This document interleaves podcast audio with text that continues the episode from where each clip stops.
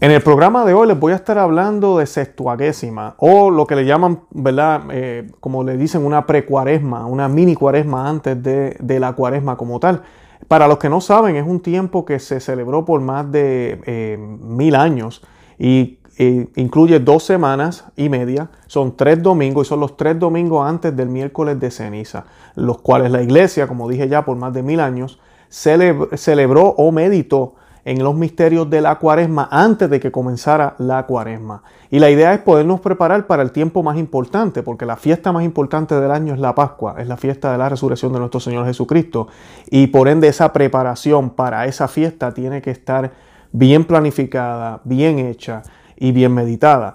Y pues la iglesia nos eh, invitaba y nos sigue invitando a que meditemos en estos tres domingos antes del miércoles de ceniza. Y estos tres domingos se les suele llamar, al primero sextuagésima, al segundo sexagésima eh, y al quinto o al, al, tercero quincuagésima. Y ahorita pues yo les voy a estar dando la definición de esto. Y el auge que ha tomado esto es debido a que Benedicto XVI hizo dos documentos cuando él estaba todavía en la silla de San Pedro, en los cuales él afirmó que el, misal del 1962 o el misal de la misa tridentina, el, misal tradicional de cómo se celebraba la liturgia en el, en el pasado, como diríamos, nunca fue abolido, nunca fue prohibido. Y él pues le dio el nombre de rito extraordinario. Y en ese rito extraordinario se, están las rúbricas para poder celebrar estos tres domingos. Muchas parroquias Novo Ordos también han adoptado esta práctica, lo cual me parece muy, muy bonito. Y por eso he querido hacer este video en el día de hoy, para que podamos entender qué significa esto. Si están viendo este video en el 2020, la fiesta, eh, a mí, la celebración de este primer domingo de sextuagésima cayó el 9 de febrero, que va a ser este próximo domingo. Y hoy quiero hablarles de por qué se hace y cuál es la importancia de ella.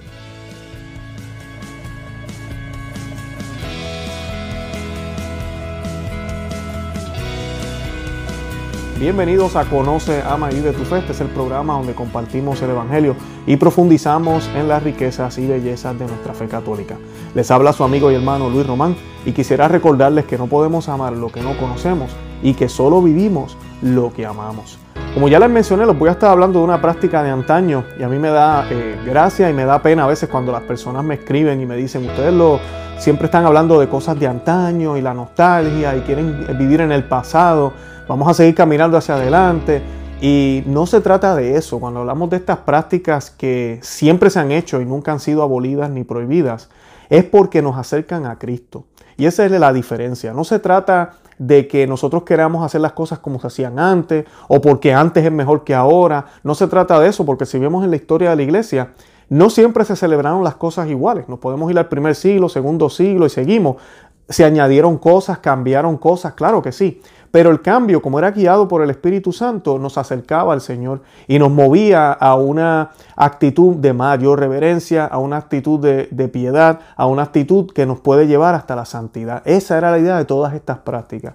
De momento, lamentablemente, luego del Concilio Vaticano II, entran todas estas ideas de poder facilitar las cosas para los cristianos, de poder acercar más al mundo supuestamente a la iglesia. Y entonces, ¿qué empezaron a hacer? Empezaron a quitar. Y una cosa es acercarnos al Señor, hacer cambios para acercarnos al Señor, y otra cosa es quitar. Quitar que supuestamente para hacer las cosas más sencillas y más fáciles. Y el problema de esto es que ¿qué ha pasado? Pues entonces toda esta reverencia se va. Todas estas prácticas que nos acercaban un poco más al Señor se van mermando poco a poco. Y entonces comienza a cambiar todo. Y ya hemos llegado a un punto de que la diferencia es tan y tan amplia que a veces podríamos decir, el catolicismo que se vive ahora no es el mismo que se vivía hace 100 años. Y lo vemos claramente cuando podemos apreciar lo que se celebraba en la liturgia en el pasado, cómo se hacía, qué se hacía. Gracias a Dios, como les mencioné, pues han pasado muchos cambios positivos también en los últimos años, especialmente en el papado de Benedicto XVI, y eso ha devuelto muchas de estas actividades. Y hoy pues les quiero hablar de la sextuagésima para que sepan qué significa esto.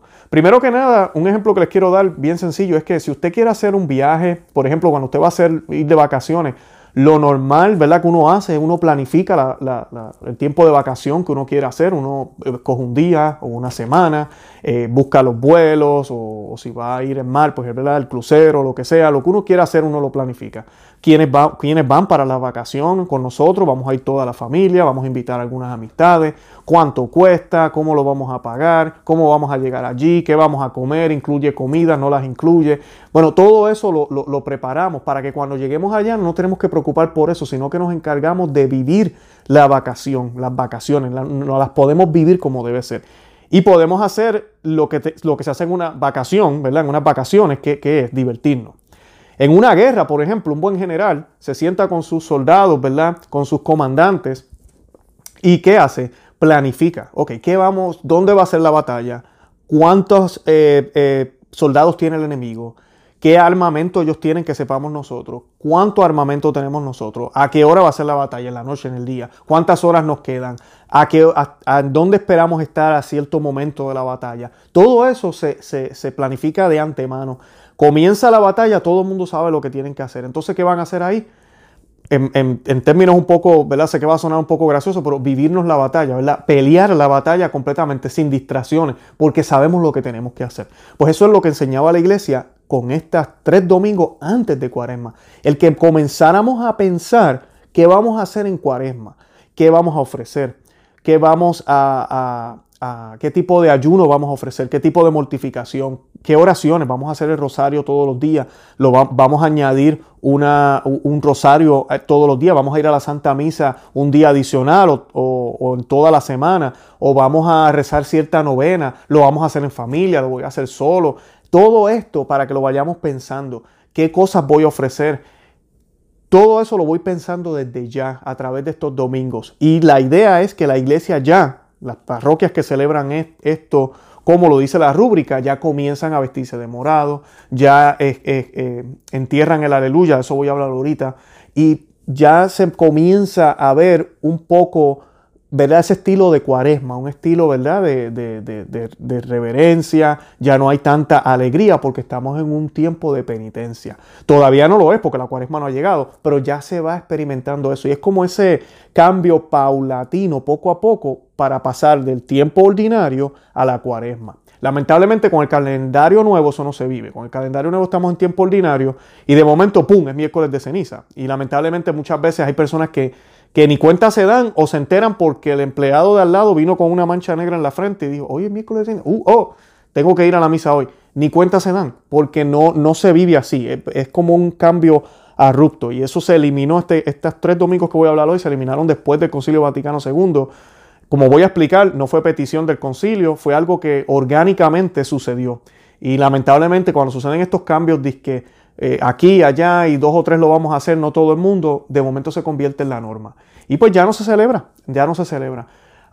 así que esa es la intención de esto. No se trata de nostalgia, no se trata de que lo viejo era mejor que lo nuevo, sino es para acercarnos más al Señor. Porque entonces si yo tengo un plan, cuando llegue la cuaresma, yo no voy a estar distraído. Yo no voy a estar a mitad de la cuaresma sin saber qué iba a hacer. Ya yo sé lo que yo voy a hacer. Inclusive si yo si yo sé que, por ejemplo, yo voy a, ayunar el almuerzo y yo sé que yo me voy a llevar una tajada de pan al trabajo, bueno, ya yo sé que tengo que comprar pan entonces. Ya yo sé que tengo que tener pan en la casa. O sea, yo, yo estoy preparado. Eh, yo sé que los viernes no puedo comer carne. Bueno, pues tengo que mirar en la nevera si tengo pescado, si tengo opciones, ¿verdad? Para esos viernes que vienen de cuaresma. Pero si yo no planifico, llegó el viernes y sabes que lo único que tienes en la casa es carne. Entonces no vas a poderlo hacer. Y ahí es donde empieza los enojos, empieza la frustración, empieza uno a sentirse mal porque no hicimos un plan de batalla. Y el demonio es puerco. ¿Y saben qué? Será puerco. Pero el demonio planifica sus batallas también y las planifica tan y tan bien que nos hace caer en la tentación. Nos da tantas tentaciones que, nos, que, nos, que caemos. Nosotros tenemos que ser astutos y también planificarnos planificarnos y ponerlo en las manos de Dios para que con la fuerza del Espíritu Santo el demonio no nos pueda derrumbar y no va a poder. Siempre y cuando tengamos al, al, grande, al Rey de Reyes al lado de nosotros, no nos puede tumbar. Y con la intercesión de la Santísima Virgen no hay quien pueda. Eso lo vamos a poder hacer, pero tenemos que planificarnos, tenemos que tener todo ya en papel. No estoy diciendo que va a ser perfecto, no estoy diciendo que no van a haber tentaciones, no estoy diciendo que van a haber momentos difíciles durante la cuaresma donde vamos a estar a punto de, no cumplir con esas promesas que quisimos hacer, pero, va a ser más difícil que eso suceda. Lo otro importante también es que muchas personas piensan, ah, pero esto de, de la cuaresma, qué bonito, qué chévere, pero todo eso es exterior. Lo más importante es el cambio interior, lo de adentro, no lo que se ve, es lo del corazón, lo que yo creo. Miren mis hermanos, yo les voy a decir algo. Sí, todo empieza desde adentro, pero nosotros tenemos que aplicar estas cosas desde afuera. Y les voy a dar un ejemplo sencillo, el ayuno. El famoso ayuno que hoy en día se nos dice que el ayuno es solo de palabra, de sentimiento, de todo esto. El ayuno que uno ve en la Biblia, el ayuno que se habla en la palabra de Dios, habla de comida. Y es que si usted busca en cualquier diccionario de la lengua española, va a ver que ayuno significa comida. Ayuno significa no comer. Eso es lo que significa ayuno. Eso es lo que tenemos que hacer. Ese es el primer ayuno que tenemos que hacer. No comer.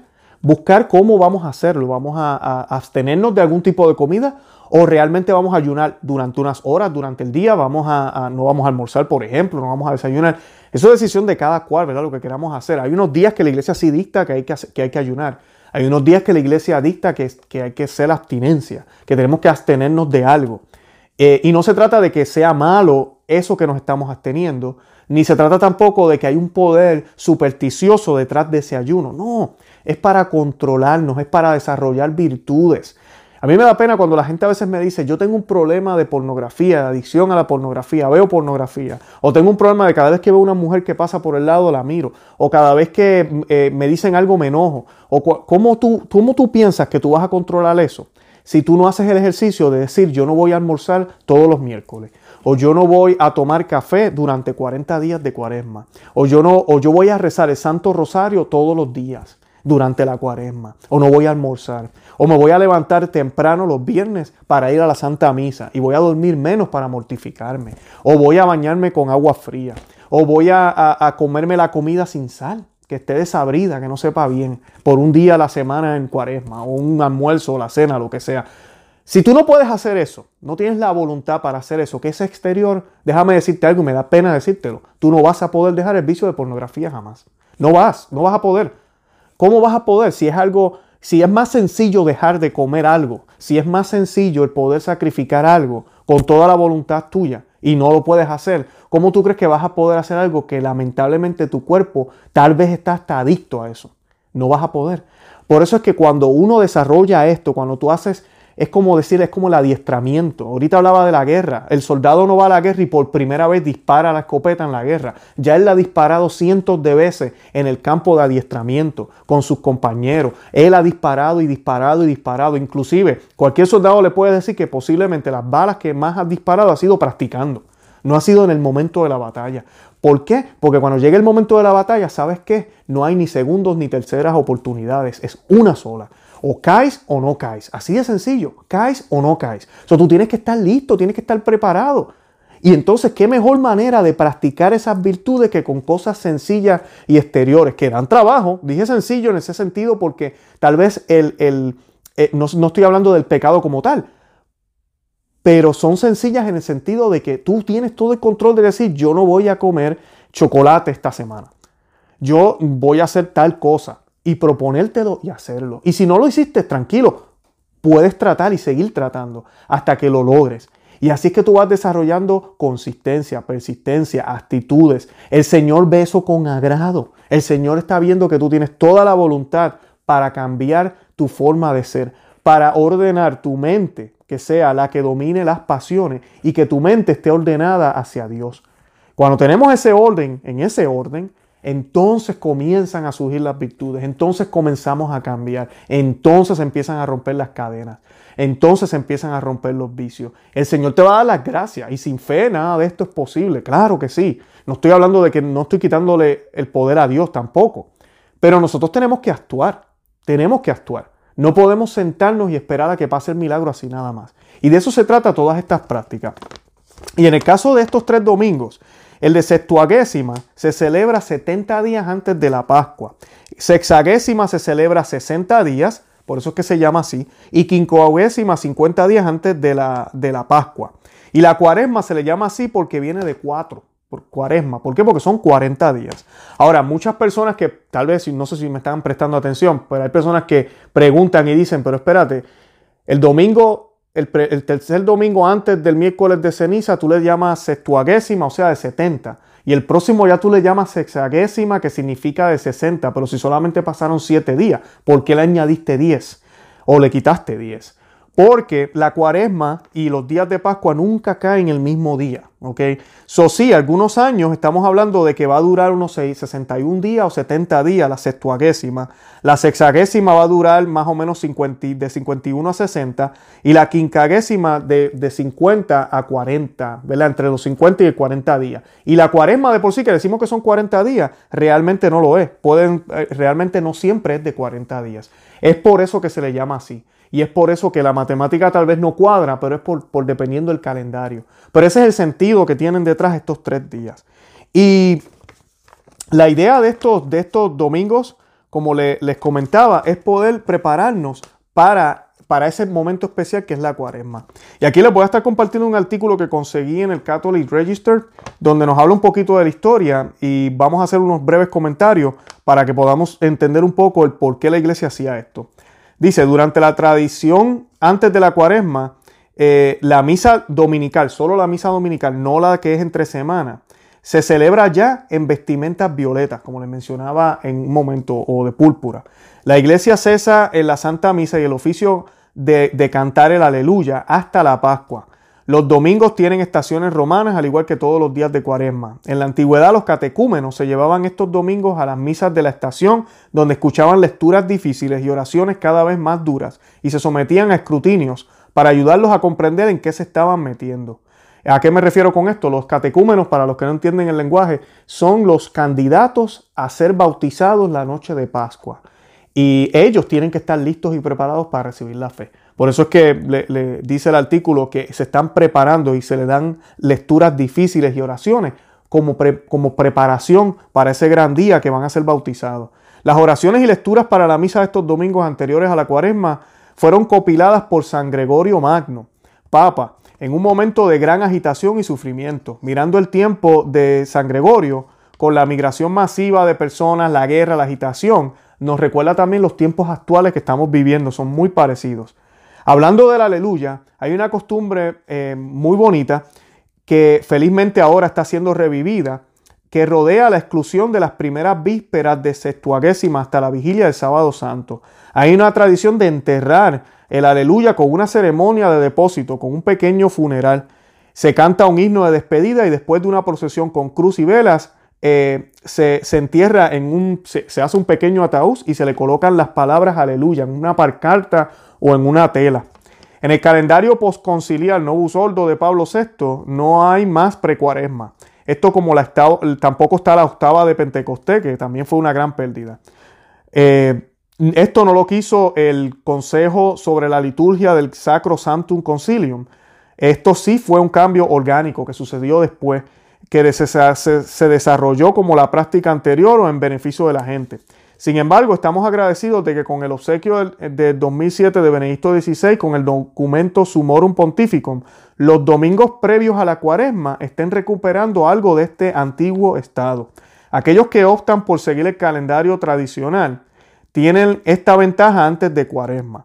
Además, el Papa Benedicto también nos dio un gran regalo con el documento Anglicanorum Coetibus, para dar la bienvenida a los anglicanos a la iglesia y para la construcción de sus tres ordinarios ahora en Inglaterra, Estados Unidos y Australia. Su calendario, aunque basado en el calendario de Pablo VI, restauró la sextuagésima y antes de la cuaresma, junto con los días de Ascua, también los días de rogación y la octava de Pentecostés.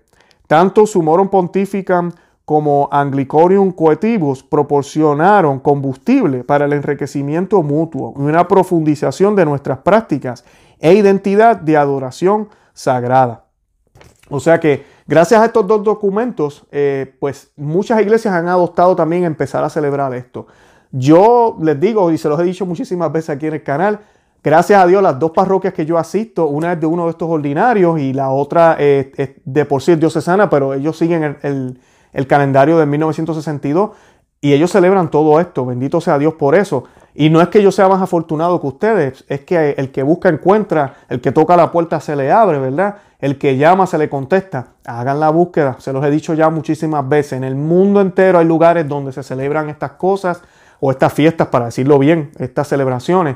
Y es que busca, encuentra. Busquen, busquen. Y si en su parroquia no se celebra y usted buscó y está la cosa difícil, eh, hable con el sacerdote, déjele saber. Estoy seguro, muchos sacerdotes conocen estas prácticas. Si no la conocen, eh, ellos pueden buscar la información. Eh, no, no, necesariamente hay que seguir el, misal del, 1962, como los acabo de explicar, pero sí ya el, sacerdote como pastor de su rebaño ahí en esa comunidad puede comenzar a, a fomentar esta, esta reverencia ya y este preámbulo a la cuaresma. Porque lo ideal es que tu rebaño no esté, como dije ahorita, reaccionando después tiempo ordinario el domingo y ya el miércoles es miércoles de ceniza y ni cuenta se dan. Y lamentablemente, ¿verdad? El domingo de ceniza no es un día de obligación, aunque curiosamente se llenan las iglesias muchísimo, bendito sea Dios por eso. Pero no es un día de obligación, son mucha gente inclusive hasta se pierde eso. Y no se dan cuenta hasta que llegan al primer domingo de cuaresma. Y ya estamos en la cuaresma. Entonces ya, ya pasaron tres, tres días y han hecho penitencia. Esa es la pregunta. Yo si fuera sacerdote me preguntaría, ¿han hecho penitencia? ¿Saben lo que, lo que, lo que estamos viviendo? ¿Saben la importancia de lo que estamos viviendo? Eh, están preparándose para tener su, buena confesión ahora en cuaresma. Todo eso se pierde, se pierde. O sea que eso es lo importante de esto y, va, y nos va preparando para poder vivir esa época de una manera pues más reverente y con más piedad. Y que ojalá el Señor pues, ¿verdad? Haga el trabajo en nosotros siempre y cuando nosotros estemos dispuestos. Él es el que va a hacer el trabajo, no somos nosotros mismos. Nadie se salva por sus propias acciones. Pero al Señor le agrada ver que nosotros nos esforcemos. Al Señor le agrada ver que nosotros hagamos todo lo que podamos hacer. Porque gracias a Dios, por la cruz, por la muerte de él en la cruz, ahora nuestras acciones en el nombre de Jesús cuentan, cuentan en el nombre de Él. Y eso, bendito sea Dios por eso, ¿verdad? Porque nos dio esas gracias como hermanos de Cristo que somos, como hijos de Dios que somos, bautizados, miembros de la única Santa Iglesia Católica. Bueno, los invito a que visiten nuestro blog, no se que se suscriban aquí al canal en YouTube, que nos sigan en Facebook, Instagram y Twitter. Y nada, que comenten, que compartan el video, que le dejen saber a otros que existimos y que comenten también aquí en el video. De verdad que los amo en el amor de Cristo y Santa María, ora pro nobis.